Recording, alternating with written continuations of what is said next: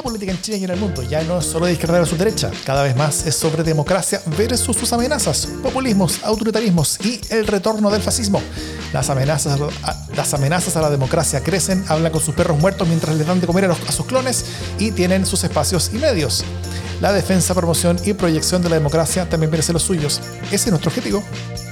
Soy Jimena Jara frente a Nuestra Señora de las Antenas, acá Virgen del San Cristóbal. y yo soy Davor Mimista desde Plaza Italia, donde la primavera parece estar llegando al fin. Esto es democracia en LS.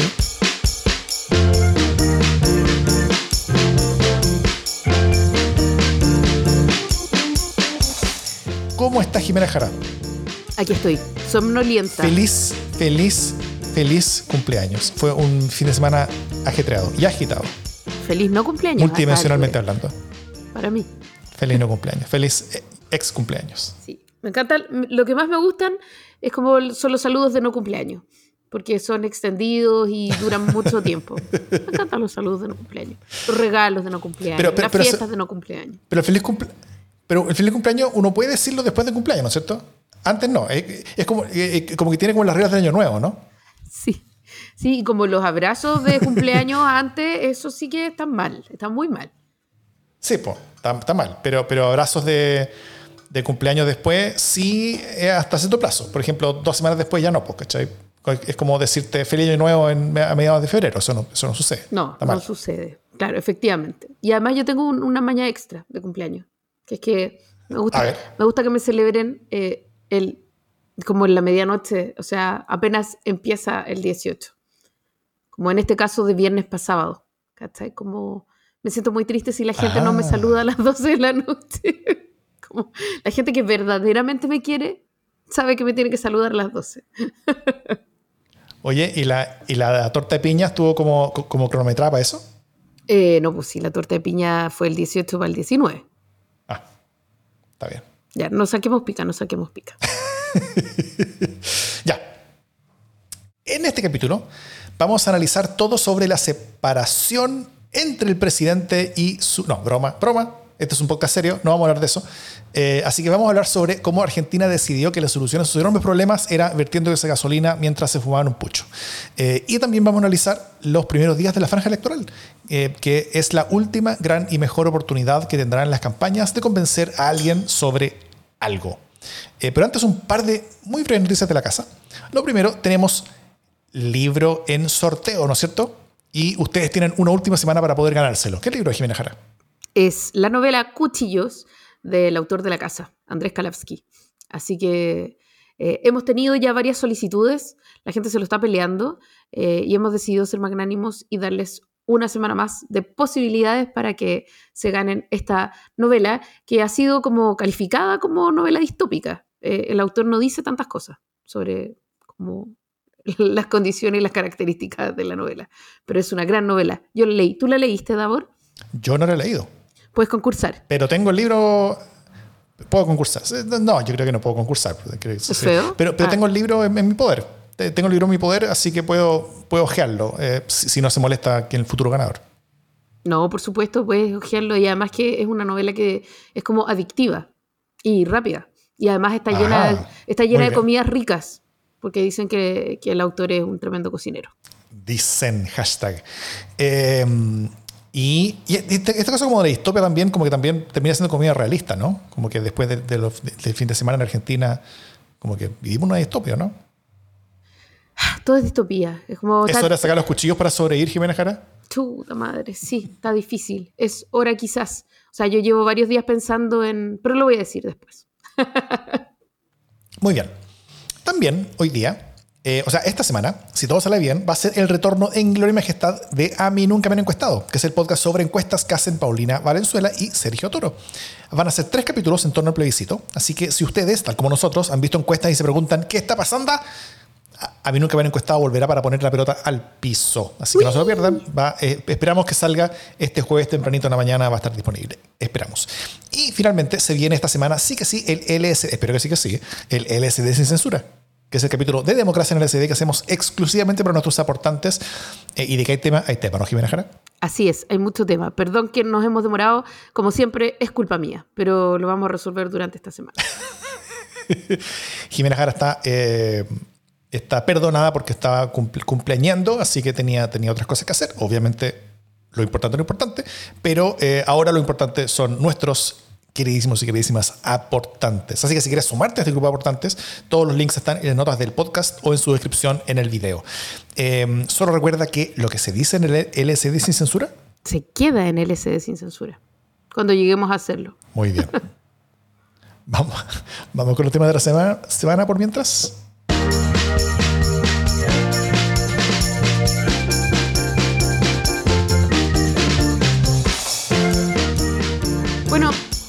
Semana eh, ya sabemos que creemos que lo importante fue eh, el cumpleaños mío, pero en verdad pasó otra cosa casi tan importante y con, eh, y con algún nivel de, de ¿cómo se llama?, de consecuencia que todavía cuesta un poco imaginar. a pesar de que las encuestas decían que iba a estar muy reñida el, el balotaje en, en Argentina, eh, como siempre, no fueron tan certeras las encuestas. Eh, entiendo que solo una encuesta como le acertó, eh, en más o menos la distancia. Fueron como 11 puntos de diferencia y salió electo Javier Milei. Estaba mala la elección. Eso es quizás lo primero que hay que reconocer, que no estaba fácil ir a votar en Argentina. No estaba fácil decidir.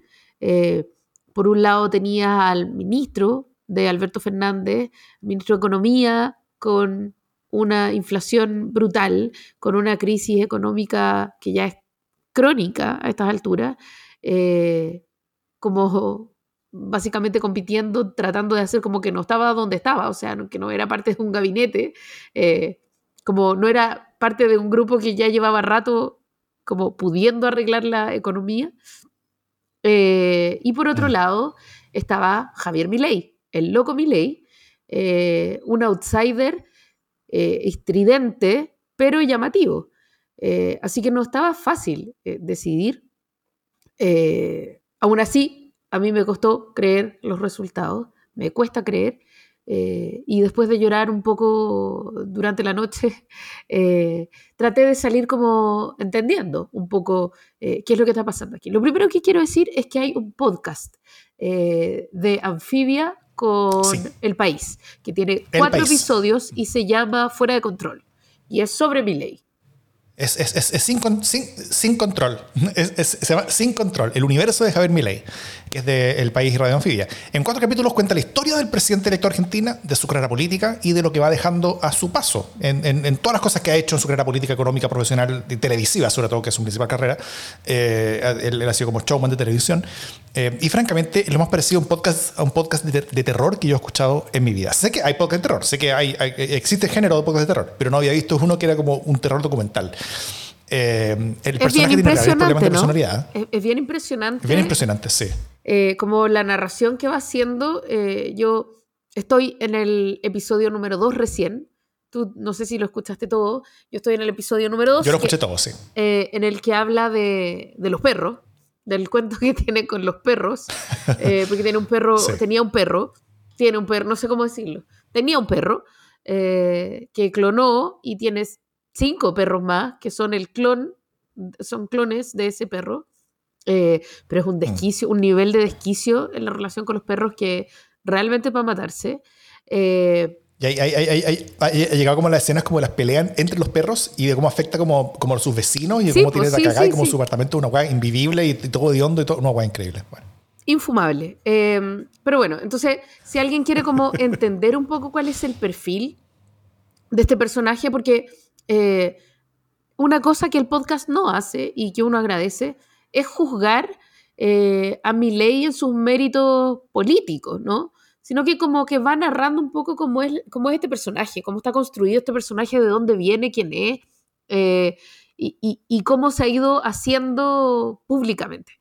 pero mm. bueno, además de escuchar ese podcast que yo recomiendo fehacientemente, me puse a pensar como cuáles son las claves de su discurso. Eh, más allá de entender que efectivamente tenía un, contrincante que también era débil, eh, tratar de entender cuáles son las cosas que llaman la atención, ¿no? Porque yo creo que esta cosa como complaciente eh, o como condescendiente de, quienes dicen, oye, pucha, toda la gente se equivocó, ¿no? Como esto, es producto de la pelotudez de un pueblo completo, eh, es, medio inconducente, ¿no? Como, aún concediendo que quizás incluso haya algo como de incauto en esta elección, hay que preguntarse por qué los argentinos terminan decidiendo que esto es mejor que otra cosa, ¿no? Eh, y cuán orillado tiene que estar un pueblo para terminar decidiendo una cosa así. Eso, abro el micrófono para que des tus primeras impresiones. Mm. Sí, o sea, bueno, eh, creo que acá no tiene que ver con un convencimiento y, como, como, como, de persuasión a nivel de políticas públicas. Acá estamos hablando de una persuasión completamente emocional, ¿no es cierto? Eh, todas las persuasiones son emocionales al final, pero, pero muchas veces eh, las políticas públicas, las ideas de direcciones de avance son, son, son mediadoras de esas emociones. Acá no, acá es, emoción a la vena. O sea, a las personas a las que votaron por mi ley, tú les preguntas por, por las políticas públicas y las principales propuestas concretas de mi ley, y, y, la mayoría no le gusta ninguna, ¿cachai? Eh, y realmente son, la encuentran un desastre. Pero el, el, vibe, como el, vibes, la, la, la, emoción generada es lo que termina eh, empujando a las personas en esa dirección. Finalmente, eh, mi ley un candidato construido en base a la rabia. ¿Cierto? Eh, la rabia como emoción, la rabia como performance. la motosierra eh, fue como su máxima eh, expresión de ello. todo exagerado, todo es impúdico. cosa que, la rabia sea tan ensequecedora que, que no haya espacio alguno para mirar cuál es la alternativa. Cosa de tener tanta rabia de terminar convencido de, que la, de, de, de, la barrabasada de que cualquier cosa es mejor de lo que hay. y el antídoto a eso, bueno, siempre es levantar la mirada, mirar un poquito al mundo y cachar que en verdad uno siempre puede estar peor. Como dijo Michelle Bachelet, cada día puede ser peor. Eh, y, y, y, y, en verdad uno puede caer aún más bajo de lo que está, por muy abajo que uno sienta que esté. Y en Argentina, puta que están bien bajo, o sea, están en un agujero bien, bien feo. Eh, y, sí, sí, yo creo que la segunda vuelta era una tragedia en las, dos, candidaturas, pero una era una tragedia conocida y la otra es una tragedia eh, que mientras más uno la conoce, más, uno se, más una persona razonable se debería asustar. Eh, así que... Eso. Sí, es como... También hay algo, eh, un poco, lo hablaba hoy día con mi amiga Marcela Goitz, eh, como de, de la atracción del vacío. No es solo la necesidad desesperada de un cambio, sino también ah. es estar en una situación tan compleja como pueblo que es difícil vislumbrar algo peor. Eh, en una situación tan compleja como las posibilidades de verse tentado por el caos eh, son muy grandes, ¿no? Eh, un poco como, como dice Mauricio Redolés, prefiero el caos a esta realidad tan charcha, ¿no? Y, es como esa tentación tan humana de decir ya que se vaya toda la mierda nomás, que, que se rompa todo, chao. Eh, y eso pasa cuando uno deja de sentir que es posible esperar otro tipo de respuesta y solo queda esta respuesta desesperada. Eh, fíjate que escuchaba como cuñas de mi ley diciendo que quería que se acabara el, Banco Central, ¿no? Como que estalle. Eh, y decía que estalle, que estalle la economía. Esa era su cuña. como que estalle la economía. Y de ahí ordenamos todo, o sea, que se rompa todo que se rompa los ministerios, que se rompa el Banco Central, que se rompa la institucionalidad, que todo se vaya a la mierda, que se vayan todos. Y ahí empezamos a ordenar desde nada, ¿no? Y, ese vértigo es contagioso. Eh, esa cosa como decir ya, chao. Y en un sentido, voy a decir algo súper atroz y entonces vengan de a uno, eh, desde esa perspectiva hay algo parecido al estallido nuestro, ¿no?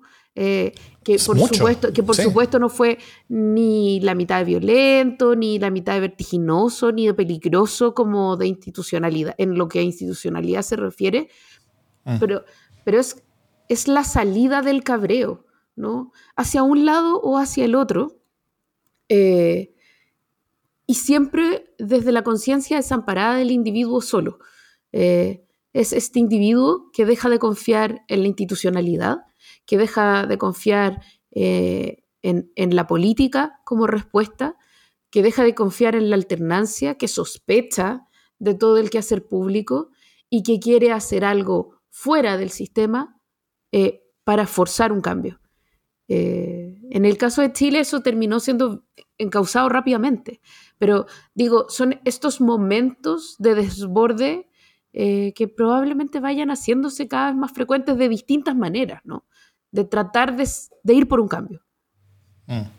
Es, el, caos tan grande que hace todo posible.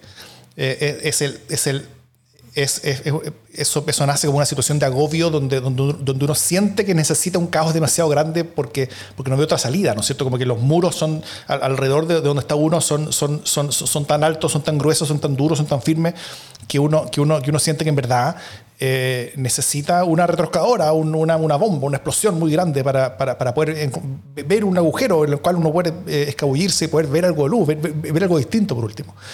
Eh, es, un poquito terrible, pero, pero al mismo tiempo eh, uno no debería extrañarse de que esto sea una al menos una posibilidad, eh, dado cómo estaba Argentina desde hace mucho tiempo y, dada la dirección que tiene Argentina, y sobre todo después de la primera vuelta, ¿no es cierto? Donde, bueno, si yo fuera argentino, yo habría votado por Bullrich, claramente, en, en, primera vuelta ella salió tercera, así que quedó fuera. Eh, y de las dos opciones más terribles, en la segunda vuelta, bueno, hubo mucha gente que, que, que, votó la opción del cambio y, y, y, también hay que mencionar, o sea, eh, esto también fortalece la, esta, esta como la principal fuerza política del continente, América Latina, de, de, los últimos más de 10 años, diez y tantos años, desde el, donde prácticamente todas las elecciones, casi todas las elecciones las gana la oposición no importa quién sea, pero, pero, pero la figura de posición que hay parada al final de, una elección es la que, es la que termina ganando la elección y eso ha pasado en casi todas las elecciones, salvo Paraguay y salvo, eh, y salvo las, elecciones que no son democráticas, que son comillas elecciones, como Nicaragua Venezuela. Eh, pero en general es pura oposición. Y esta es la posición que había para, así que esto pasó. Ahora, una cuestión bien particular.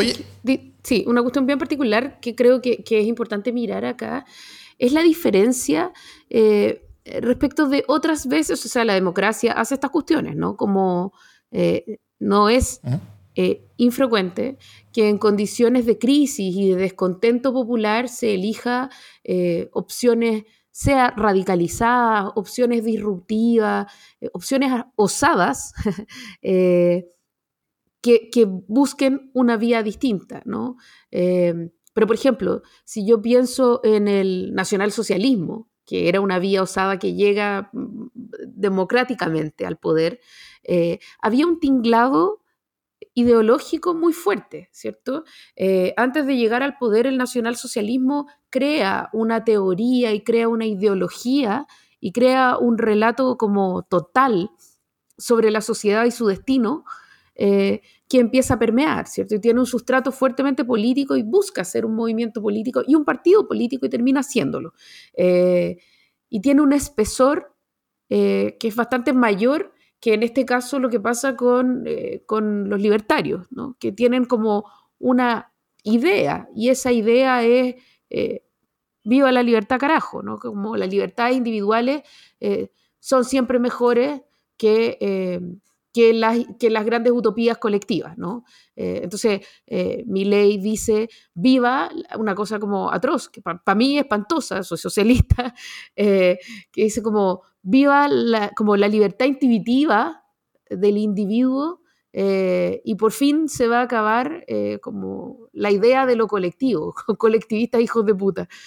O sea, a mí eso me rompe el corazón, ¿no? Como, porque es Mm. Es, desarticular, es desahuciar estructuralmente eh, como la forma de ser eh, de los humanos, o sea, como igual somos gregarios. Eh, entonces es desquiciado para mí como desahuciar el colectivo y cualquier forma de acción colectiva, me dan ganas de matarme. pero creo que es importante mirar esta atomización ideológica sobre la cual se sustentan estas ideas, ¿no? que es una ideología muy pequeñita que además se esconde. Eh, como tratamos de no ser ideológicos, ¿no? Como eh, fuck politics. Sí. Sí, pero yo no, yo, no, yo no le pondría mucha importancia, a diferencia de Milei, porque Milei sí le pone mucha importancia. Milei él es un fanático que está en esto para empujar una agenda, ¿no es cierto? Pero, pero políticamente la gente no votó por su agenda, la gente votó por el cambio radical que implica. O sea, eh, si, si, hubiera sido un fenómeno similar en Chile, habría salido no un, no un Axel Kaiser, habría salido alguien como Castillo, como, como, como el expresidente de Perú, ¿no es cierto? Eh, alguien completamente radical, completamente contrario a lo que a, la, elección, a la dirección en la que está, en la que está embarcado el país. Eh, y, que, y, que, y con un discurso fuerte en contra de las élites establecidas, es básicamente lo mismo. O sea, mi ley es un castillo. O sea, mi ley Argentina es Castillo a Perú. Eh, yo, yo, veo fenómenos más o menos similares. Y, y, tú te referías al nacionalsocialismo. Bueno, eh, mi ley no es nazi, o sea, eso, eso tiene opiniones meas, difíciles en varios temas, pero, eh, eh, pero no es nazi, ¿ah? es una cosa bien, distinta. Pero ese loquito con bigote de Chaplin, payaso completo y total que había en Alemania en, los 1920s, hasta que quedó tan la cagada en Alemania, en la economía en particular, con una hiperinflación incluida, que, que ese loquito terminó siendo visto como una posibilidad real por cada más gente hasta que quedó arriba y, y, y, fue visto como una posibilidad de salida del agujero en el que estaban. Y bueno, salieron, de, salieron donde estaban, eh, directo a la catombe, tanto para ellos como para, muchos más. Tampoco quiere decir que vaya a haber un, espero que no vaya a haber un desastre de, de en Argentina, eh, en el que nosotros también nos podríamos ver envueltos, pero, pero, pero la incertidumbre que se genera eh, en, torno a estos saltos al vacío, bueno, hay que, hay que, primero hay que, hay que, hay que estar preparados como país vecino de, de la, de la mucho mayor gama de posibilidades de cosas que pueden ocurrir desde ahora en Argentina, eh, la mayoría de las cuales son terribles. Y, eh, o sea, desde, desde, el nivel de recibir a millones de personas que, que, tienen hambre, ¿no es cierto? Eh, pero, pero también el entender la situación que lleva a una ciudadanía a votar por esos saltos al vacío y poder tomar las acciones en Chile para que eso no ocurra acá. Eh, siendo que yo creo que más o menos viene ocurriendo hace un rato, ¿no es cierto? El, voto tan grande que tuvo la lista del pueblo fue un poco eso. Fue un poco mi ley. No, es tan distinto. El voto tan grande que tuvo el Partido Republicano también. No son personas distintas, o sea, eh, no son ideas distintas. No no es que gente con, con, con, que tiene ideas de política pública, no, son vibes. Es, una, es, una emoción de rabia y, necesidad de rompimiento, que es básicamente la misma. Eh, y, bueno, creo que las lecciones nos no las están gritando desde, desde, todas partes del mundo y ahora desde el, otro lado de la cordillera para que, para que hagamos algo acá y evitemos, bueno, terminar de caer en ese agujero. Sí, yo creo que, o sea, a ratos eh, estamos hablando nosotros nomás, ¿cierto? No va a salir de aquí.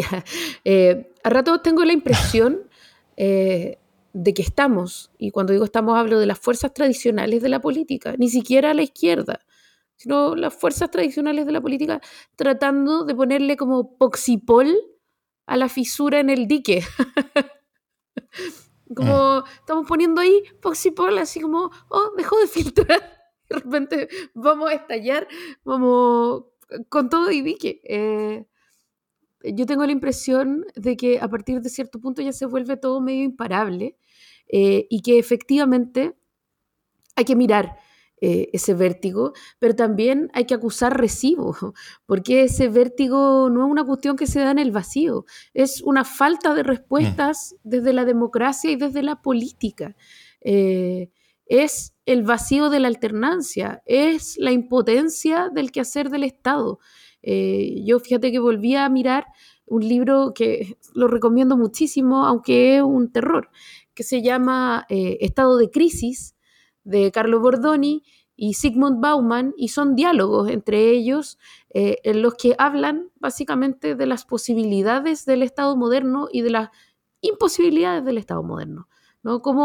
Cómo, el Estado moderno se desacredita a partir de la dificultad que tiene para actuar y para gobernar, por ejemplo, eh, grandes corporaciones transnacionales eh, cuyos intereses no se circunscriben a la regulación que un Estado puede hacer. Entonces, si esto es verdad para corporaciones como, no sé, Coca-Cola o grandes mineras, eh, es mucho más cierto en todo lo que se refiere a gobernanza y gobernabilidad, eh, por ejemplo, de plataformas de redes sociales, ¿no? Eh, o sea, lo que alcanzamos a comillas gobernar de Facebook o de Twitter es pero un, pedacito mini, mini, mini, mini. Y sin embargo, a partir de esas plataformas se está modificando la relación entre personas, la modificación entre pueblos y, em, y, los discursos del poder, y las formas en que entendemos los discursos del poder y las formas en que, se, em, en, que circulan los discursos del poder también. O sea, los discursos del poder hoy día están obligados a ser más detonados porque eso es lo que eh, va a permitir el algoritmo eh, que, circule más. ¿no? Yo soy más viral en la medida que tengo eh, mensajes más altisonantes.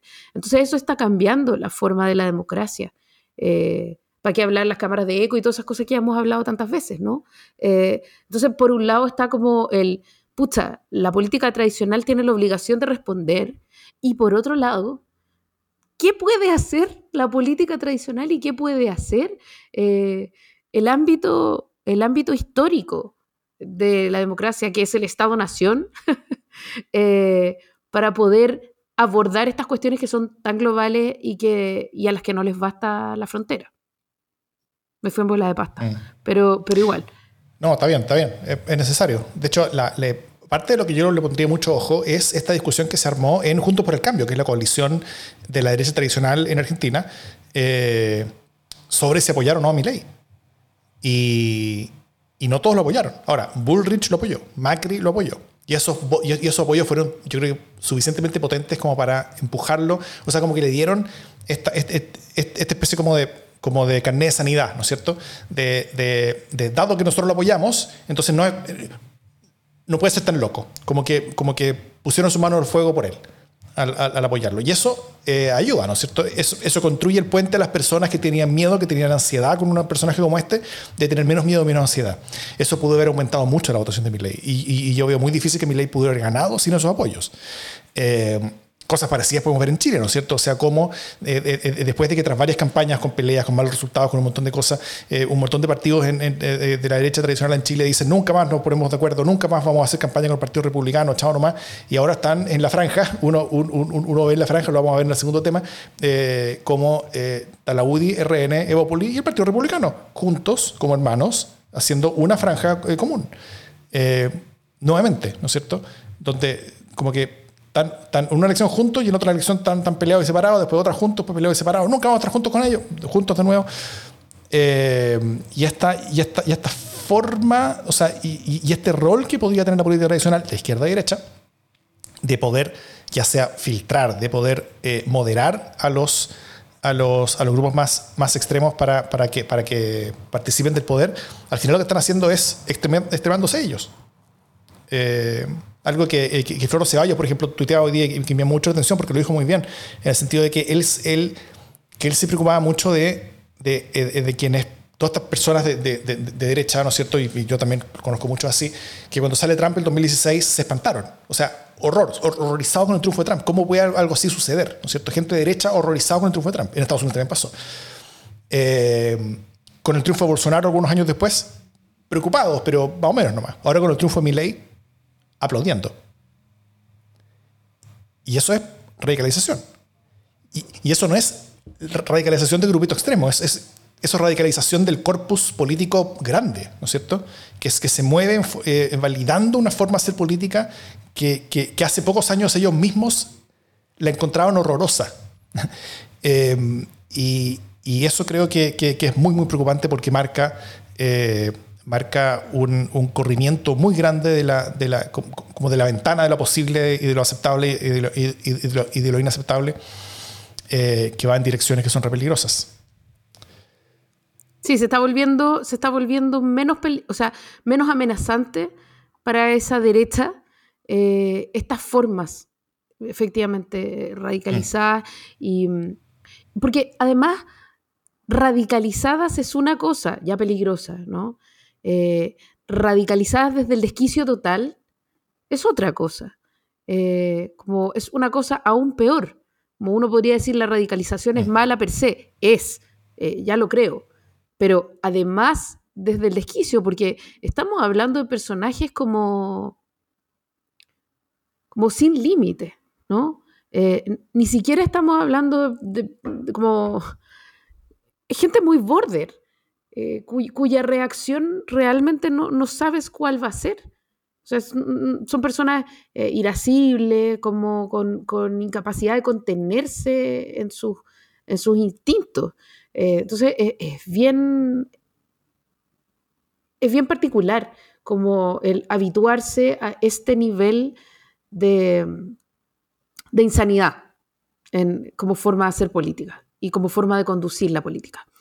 Dos cosas que quiero decir antes de que, se, que cerremos el tema. Uno, no he podido dejar de pensar en esa excelente serie que yo tuve que dejar de ver, no porque no me gustara, sino porque me provocaba tremendo terror, que es Years and Years, eh, una serie británica de la BBC que llegó a Chile eh, por HBO, Go, en su momento, em, y que explora esta distopía como política a partir de, de una líder radicalizada bastante más politizada y más ideologizada y más organizada incluso en su lógica eh, discursiva que Milley, eh, que es Vivian Rook, eh, que es la que llega a ser primera ministra británica, ¿no? Como esa distopía británica que, que, parecía tan desquiciada, pero que al mismo tiempo tan terroríficamente real y que se ha ido haciendo cada vez más realista. Yo no fui capaz de dejar de verla, pero ahora no puedo dejar de pensar en esa serie. Eh, y, cómo en el fondo eh, nos acercamos a una cuestión que, cuyos bordes solamente podemos intuir, pero detrás de eso hay un abismo. Eh, es entrar en lo desconocido, efectivamente. Eso es una cosa que, que, me parece importante dejar aquí. Y lo segundo es que es bien particular cómo las sociedades se van haciendo tolerantes a las posibilidades de que de que el bufón acceda a ser rey esta vez, ¿no? Como esta, este, el, papel tradicional del bufón, que es estar como al borde, ¿no? Como un poco adentro del poder, porque es parte de la corte, y un poco afuera, y denunciar lo que ocurre en la corte y tener como impunidad para poder hacer eso, porque está justo en el límite, eh, y a la vez están parados en el desquicio eh, y en la risa y, en el desborde, eh, pero no es un personaje que pueda ser tomado en serio, sino que es como el, catalizador eh, de todo lo que está mal. En esta sociedad, y no solo en el caso de Argentina, sino también en varios otros casos, en el caso de Estados Unidos, en el caso de Italia, empieza a poder acceder también al poder real, ¿no? al poder del rey, a encabezar la corte, que es una cuestión que no deja de llamarme la atención. Eso. Mm. Yo solo cierro con las palabras del maestro Yoda cuando dijo sabiamente que el miedo lleva la ira, la ira lleva el odio y el odio lleva el sufrimiento. escuchar debemos. escuchar debemos.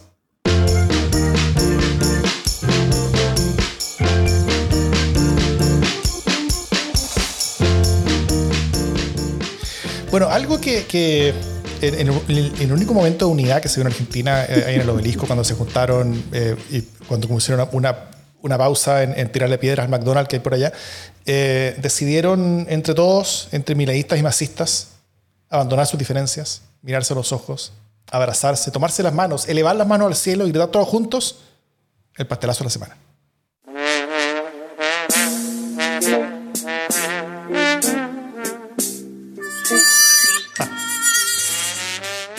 Eh, queda poco para el plebiscito, ¿no es cierto?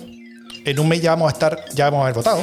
Eh, a estas alturas quedan pocas oportunidades para ir cambiando pareceres y persuadir por una opción u otra. Eh, una es la franja, que la vamos a ver en la próxima sección.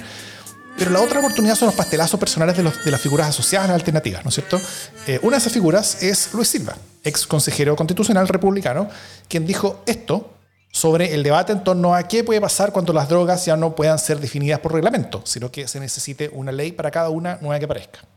Corre audio por ejemplo, esta, esta discusión dice que si este texto se aprueba, se inconstitucionaliza la lucha contra el narcotráfico. Literal. O sea, la constitución en donde hubo 22 republicanos trabajando, si se aprueba, exime a los narcotraficantes de cualquier responsabilidad. Ya sé que suena extraño, pero hay gente que lo dice. ¿Y por qué lo dicen? Porque leen un artículo que tiene que ver con las garantías penales de tal manera que concluyen que allí donde se establece cuáles son las drogas contra las cuales debe castigarse al delincuente, al, narcotraficante, va, a quedar inconstitucional, va a ser inconstitucional. Entonces, si la Constitución se aprueba, ese reglamento donde se contienen las drogas prohibidas se vuelve inconstitucional. Y por lo tanto, la policía ya no tiene sustento legal para condenarlo, perseguirlo por vender cocaína, porque el reglamento donde decía que la cocaína estaba prohibida ya no existe. ¿Puedo yo garantizar que eso no va a pasar? No lo puedo, porque no soy Dios. Pero que me parece que es una lectura del texto que busca el peor escenario posible, sí. Es decir, Luis Silva no solo no puede asegurar que su texto no libera de, castigo a los narcos, sino que afirma que la única manera de llegar a esa conclusión es asumir lo peor del texto propuesto, que es básicamente toda la campaña del rechazo del año pasado. Así que para todos quienes creen desde el año pasado que hay que tomar el peor escenario posible sobre, un texto propuesto, cualquiera que este sea, eh, como la forma de, de, evaluar si el texto es bueno o malo, ya saben ya lo que implica para este texto según la propia, las propias palabras de su principal promotor. Cosas que como estas yo creo son las que van moviendo los votos, estos pastelazos. Pastelazo, pastelazo total. Yo esta vez no traje un pastelazo, se los voy a quedar debiendo. Eh, tenía un pastelazo, pero, pero era como el pastelazo presidencial de, de Davor. Entonces, como... no es tan grave. Puedes decir un pastelazo. Sí, sí. Puedes. Ya, bueno, voy con eso. Dale, vamos. no, no tiene, no tiene nada que ver eh, con, lo que, con lo que ustedes creen. Eh, siguen los comentarios. Eh, no, pero tiene que ver con básicamente todo el, como el affair, no sé si se puede decir, el affair ruptura presidencial. como y, toda esta como toda esta cobertura hipermediatizada de, de todo lo que ocurrió como con la relación de pareja del presidente, que, ok, no quiero ni siquiera discutir si valía la pena o no valía la pena, en fin. Eh, y el presidente decide hacer como una publicación, ¿no? Como oficial, eh, que está muy bien, como hablando de esta ruptura, ¿no? Oye, es como un testamento, así como Rachel, ¿no? Como 18 páginas, front and back, eh, diciéndole todos sus sentimientos. Eh, yo sé que son lógicas probablemente de otras generaciones, ¿no? Eh, es como un mensaje infinito, de cariño infinito, respeto infinito, eh, admiración infinito, que sigue en los comentarios, además como... Más que, más que pastelazo, como me, me, llama mucho la atención esta necesidad de poner toda la emocionalidad afuera. y que, bueno, pero fue muy recibido como por, una, por un tipo de personas y por una generación en específico, em, generación a la que no pertenezco porque ya cumplí 45 años probablemente. Así que probablemente esto sea más un autopastelazo que un pastelazo para otras personas, pero no dejo de sorprender, debo decirlo. El análisis de discurso y narrativa que hace Jimena Jara sobre la explicación que hace el presidente. No, no eso lo hago como en privado. Eh, eso, lo que acabamos de escuchar es que, es que su análisis como narrativa es eh, shock generacional. Recibió Jimena un shock generacional. Yo, yo, también, yo también. O sea, es que no, no soy quien como para decir si es apropiado o no es apropiado. Solo quiero como subrayar eh, lo particular de, de, esta liturgia, ¿no? Como tan distinta eh, de lo que yo como mujer de 45 años podría haber esperado, ¿no? Que es como, bueno, gracias, seguimos. o no seguimos, seguimos, por ejemplo. Pero no, pero no hubo arte elocuencia, fíjate. Sí, tal vez eh, sumarme a, lo que dice Jimena en el sentido de, eh, de, contarle a todos nuestros seguidores que no son como nosotros personas de 40 y varios, sino que pueden tener 30 y varios o 20 y varios algunos, eh, desde este lugar, desde esta, desde esta percha de los 40 y tantos, que es donde estamos nosotros, uno ve esa comunicación y como que dice un poquito como que chucha, ¿no es cierto? ¿Por qué? Pero bueno. Quizás pastelazo para mí, quizás. Puede ser, está bien.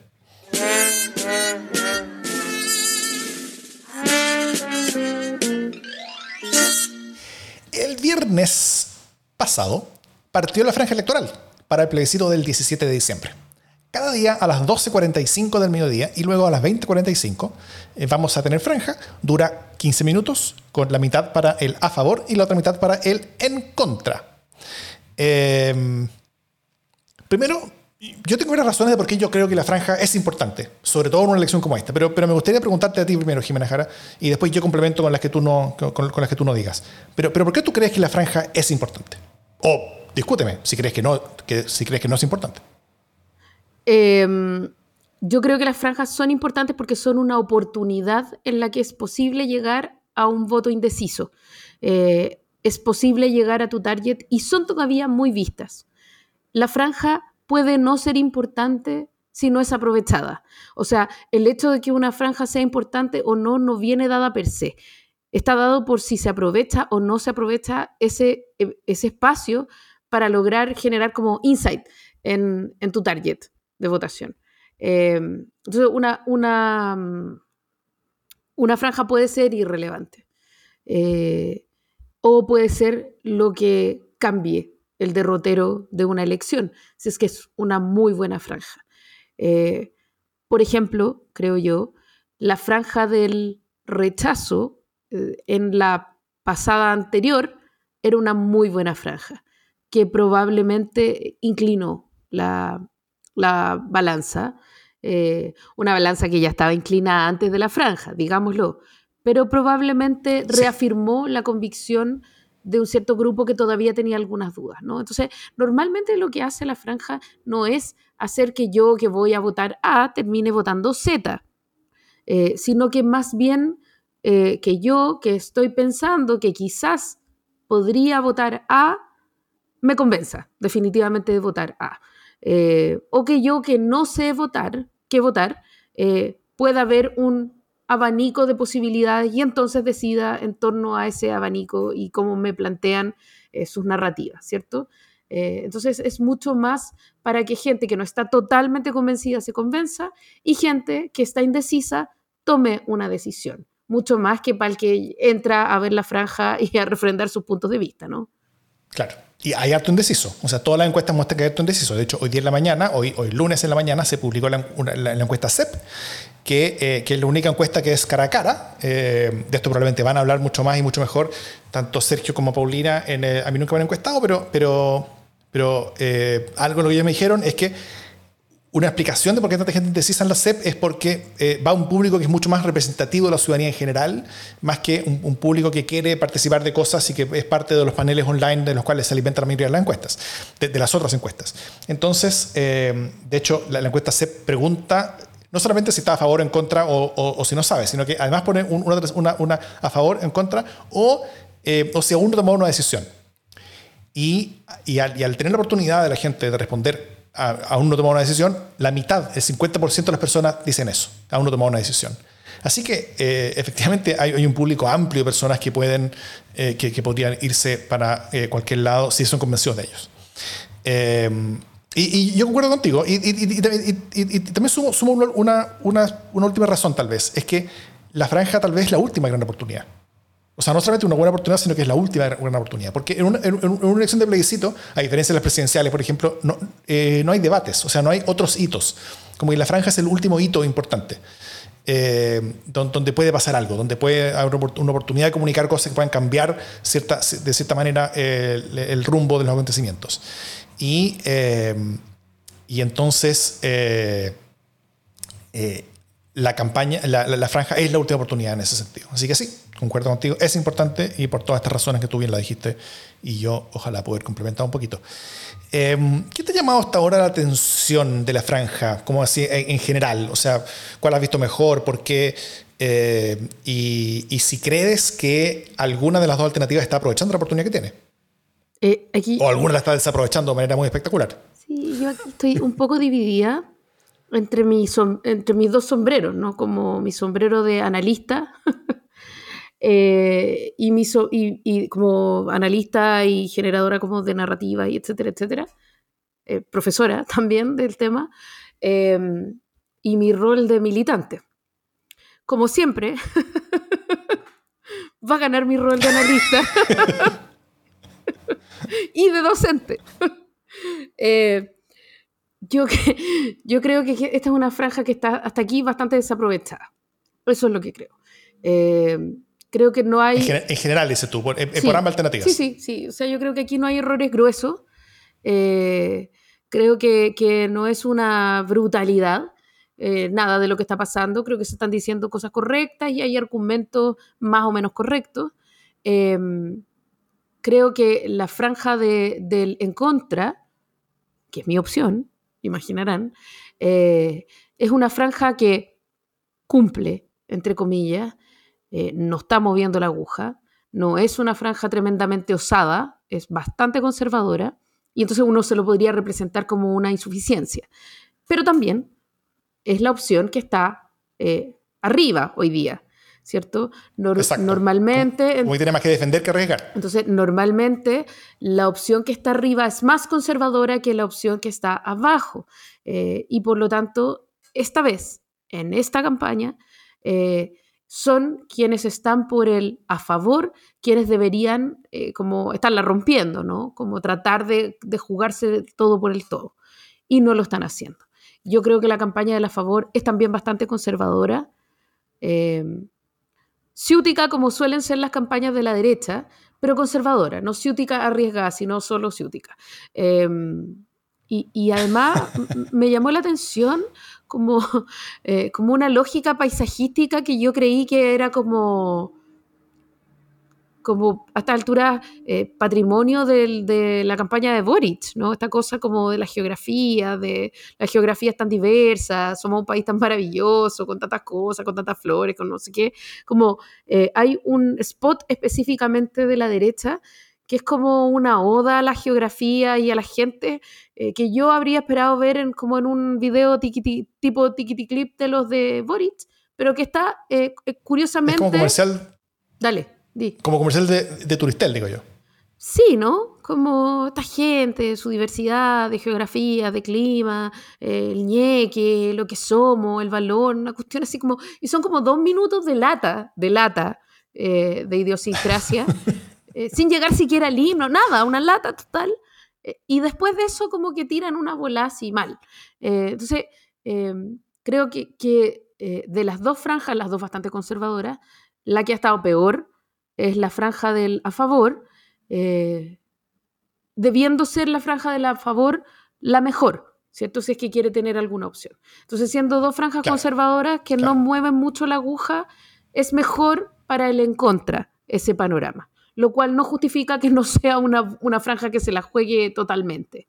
Eh, pero también quiero decir que es una campaña más difícil eh, la campaña del en contra que de la, a favor por el simple hecho que estructuralmente una campaña eh, puede mostrar un más allá que es más, difícil de que es más difícil de mostrar en el caso que tú quieres conservar las cosas como están.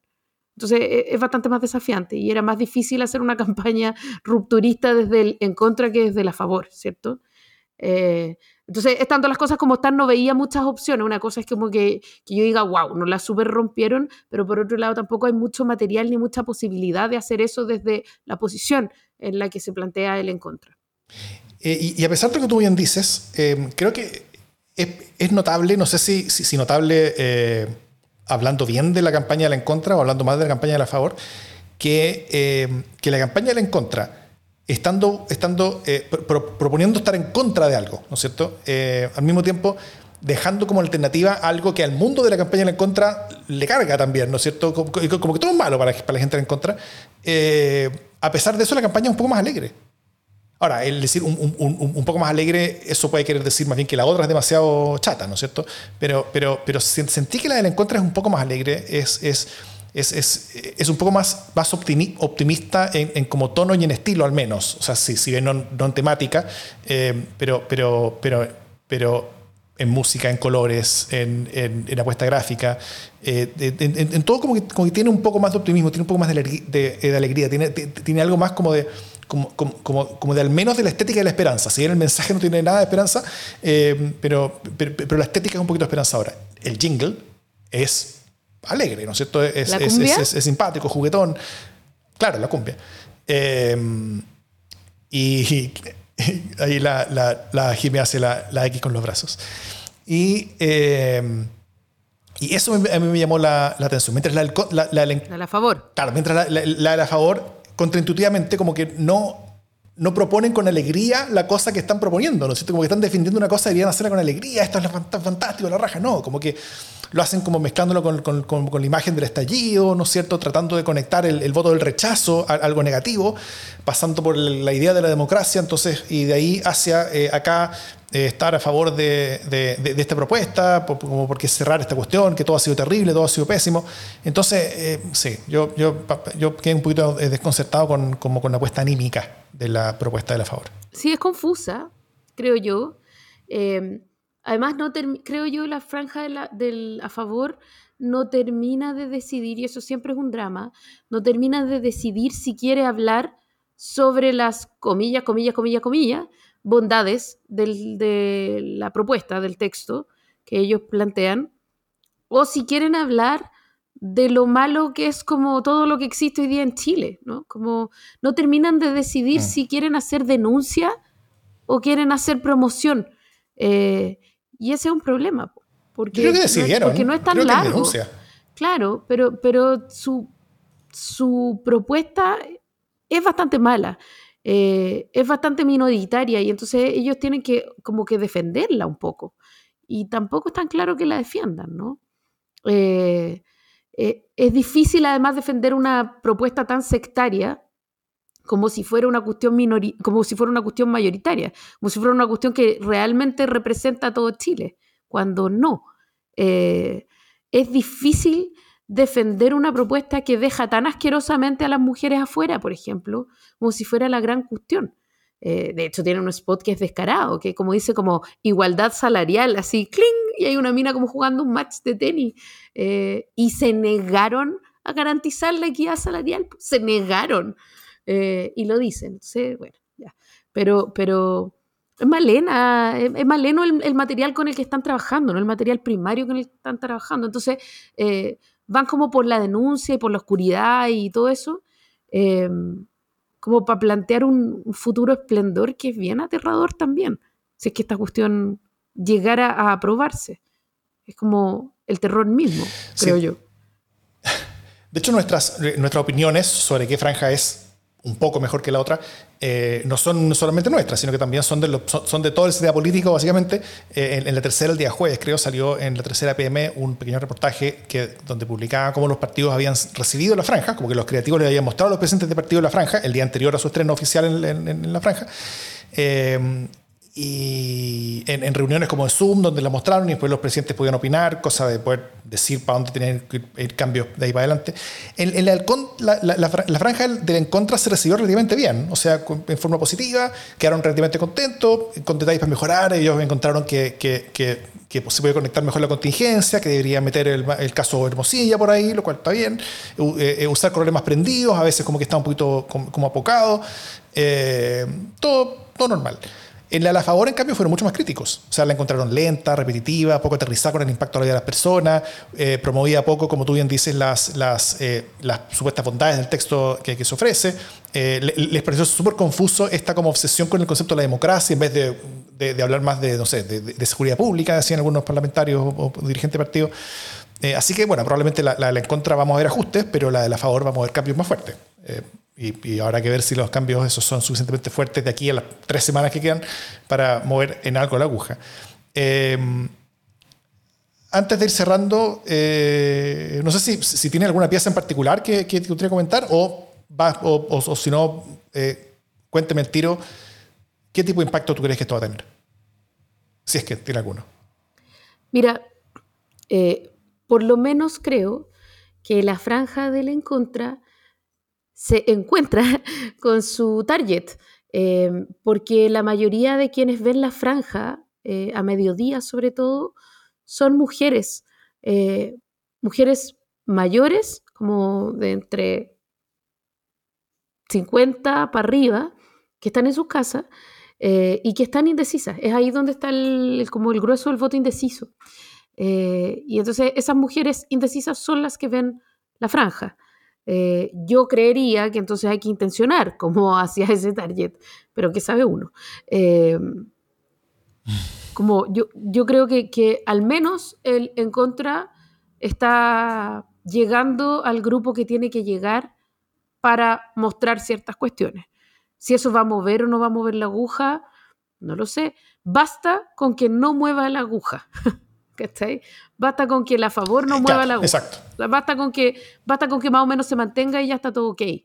Eh, y eso es bastante tranquilizador en esta pasada. Además, quiero decir, no, además quiero decir una cuestión como que es notoriamente mejor, pero notoriamente mejor, y es que no tenemos 16 franjas por el en contra, como, como pasó con el tema de la prueba, ¿no? O sea, ya el hecho de tener una franja eh, como unida con una estética, con, una, con un lenguaje visual, con un logo, ya me parece, o sea, me parece un nivel de desarrollo y de mejora que no te puedo explicar. Bueno, hay, hay, hay otras también, o sea, este, está la de Meo junto con otros gallos, está también la de la de, la de, la del Partido Humanista junto son con... los descolgados, ¿no? No, me acuerdo quién. Claro, son, hay, hay, y, está la de la DC también que está metida. Y también, el, que para mí es, el, es, la, es, la, cosa más rara de todas, es el Partido Social Cristiano que, que muestra la, el, el, mismo mensaje en las dos franjas. Está en las dos franjas diciendo lo mismo. Es una cosa muy particular. Sí, es como, eso es como el que se vayan todos. Chao, pero que se acabe. sí, básicamente un candado. Bueno, cerremos esta agua por fuera. Sí, pero que está no bien. importa cuál gane, cerremos, pongamos candado. Pero que está bien, porque también creo que eso, ese argumento de que se acabe esta cuestión como sea, eh, funciona bastante más en favor del en contra. Eh, porque el en contra me parece a mí que es bastante claro que cierra el proceso. O sea, todo el mundo ha dicho, como a pesar de que la derecha ha tratado de decir, no, pero esta cuestión es que va a seguir, eh, como toda la gente del Encontra ha dicho como no, esta cuestión se acabó, se acabó, se acabó. Incluso la cumbia del, del Encontra termina con la frase que para mí es la mejor frase de toda la cumbia, que dice, se acabó esta cuestión. Eh, de, hecho, de hecho, creo que toda la franja podría ser un gran, se acabó esta cuestión. Eh, el demos vuelta a la página, que, con esa como, como, como gráfica como el cuaderno que se cierra. Sí, me, me, carga ese spot, me carga, lo encuentro, pero de una flojera, de, una flojera así como proverbial, como, ¿qué es esto de ir recitando un texto e ir mirando un libro que dice lo que dice el texto? O sea, ¿realmente no tenía otra forma de ilustrar esta weá? La odio. Bueno, em, pero, pero creo que para la favor es más difícil sostener esta idea de que se acaba el proceso porque no se acaba. Po. O sea, es como el inicio de una gran burocracia. Eh, son, como, son como 80 leyes nuevas que hay que hacer, pero cientos de leyes y reglamentos que hay que reformar. Hay como 19 instituciones nuevas. O sea, no, estamos muy lejos de que se acabe si es que gane el a favor, ¿no? Entonces, este mensaje que muestra los social cristianos y que se acabe es un mensaje que termina redundando, creo yo, en, ventaja para el a favor. Pero de nuevo, que sabe uno. Hay hay que ver, hay que esperar el día de las elecciones.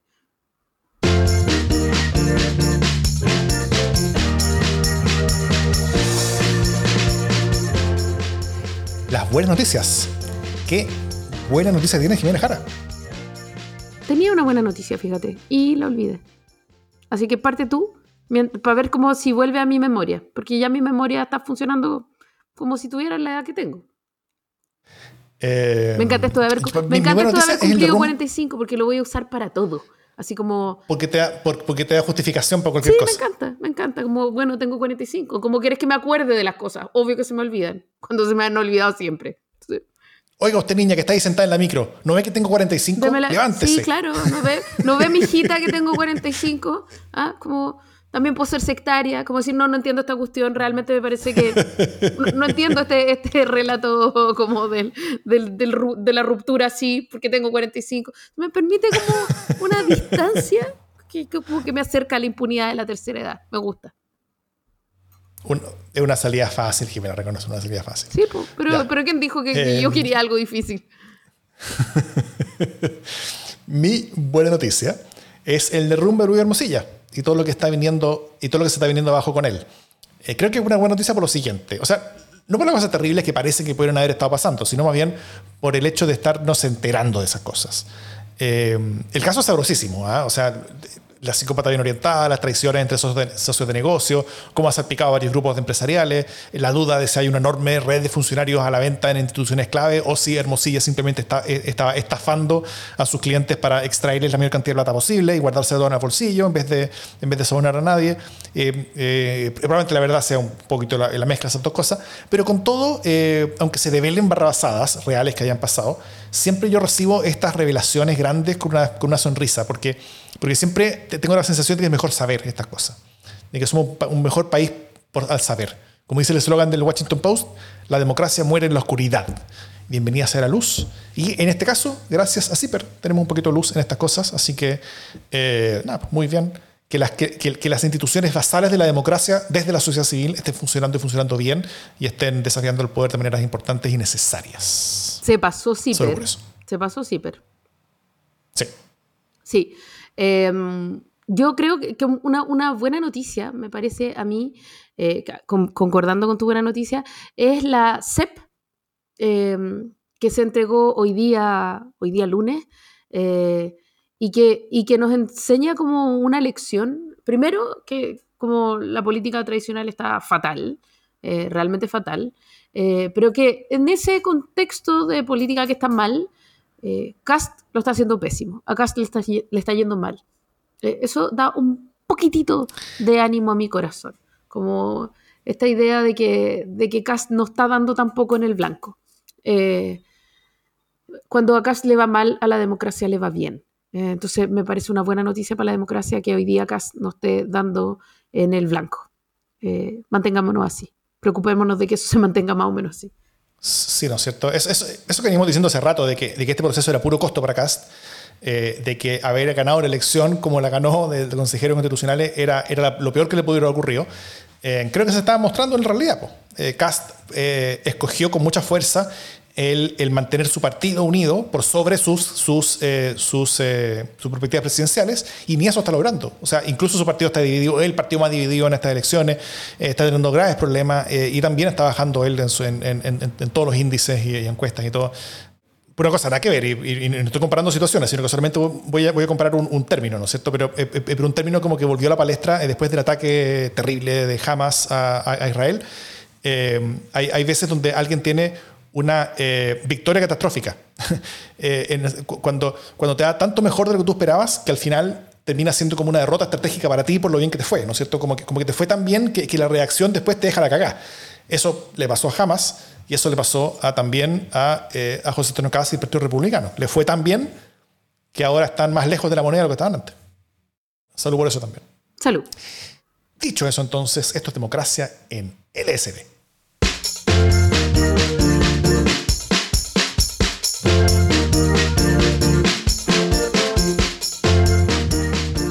Ser de este país. Yo ayer terminé como un poco aterrada. Hoy día amanecí todavía un poco aterrada. Se me ha ido pasando un poco el terror. Sí, como que se me ha ido pasando un poco el terror a lo largo del día, pero me vuelve como por oleadas. Como. Tengo un miedo parecido al de la pandemia. como una cuestión inminente, muy peligrosa y no sé qué va a pasar. Y está cerca. Eso creo. Mira, tal como, tal como para lo otro, eh, lo de Milley también puede terminar siendo una victoria catastrófica para esas ideas en el continente. Bolsonaro fue bien negativo, fue bien nefasto y, terminó siendo un retroceso para ideas similares en el continente, al menos por un rato. Sí, ¿no? Milley puede ser un retroceso final. Sí. Y, y, Milley puede, puede, puede, sellar ese retroceso. Eh, oye, hay gente que es más deprimido que antes. Terrible. Ya bueno, sí. No, Estamos fracasando, Jimena No es primera vez, no es primera vez eh, que dejamos a la gente quejamos a la gente deprimida. Oye, lo de, la, clonación, como que heavy lo de la clonación. No solo lo que le pasa a él, sino como que heavy que la gente pueda clonar a sus mascotas. Yo no sabía que eso era como. sí, se puede hacer unos años. Como un negocio viable, como no sabía que. wow. Whatever. Mis clones vivirán con sus clones y, vivirán la misma historia que nosotros tuvimos por toda la eternidad. Claro. Triste, terrible. Miseria humana. Yeah.